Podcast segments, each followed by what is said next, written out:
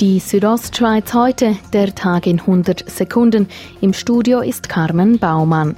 Der Wiederaufbau der Pariser Kathedrale Notre Dame dürfte Jahre dauern. Das sagt der Kirchensanierungsexperte Mario Huser. Nach einem solch verheerenden Brand, der den ganzen Dachstock zerstörte, seien vor allem die Vorarbeiten extrem kompliziert. Dann müssen Sie eigentlich zuerst vorsichtig alles zurückbauen, was defekt ist. Dann müssen Sie analysieren, was noch hebt.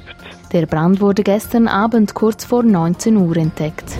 Die Gemeinde Zellerina schützt sich vor Verkehrslärm. Die Gemeindeversammlung hat den Kredit für eine Lärmschutzwand entlang der Kantonsstraße gut geheißen.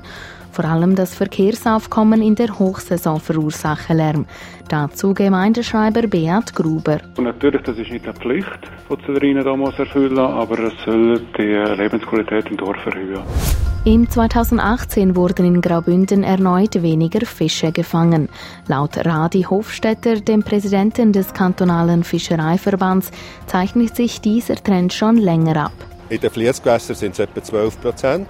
Seit eigentlich den besseren Zeiten, bis 2010 oder so, ist es jetzt noch die Hälfte, was in den Flussgewässern gefangen wird. Also von 120'000 auf jetzt noch 58'000 runter. Grund dafür sei aber nicht das Können der Fischer, sondern dass es immer weniger Fische gibt.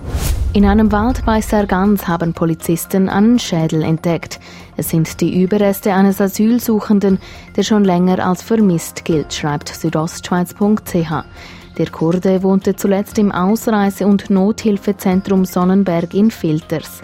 Laut der Polizei wird Suizid in Betracht gezogen. Die Südostschweiz heute, der Tag in 100 Sekunden, auch als Podcast erhältlich.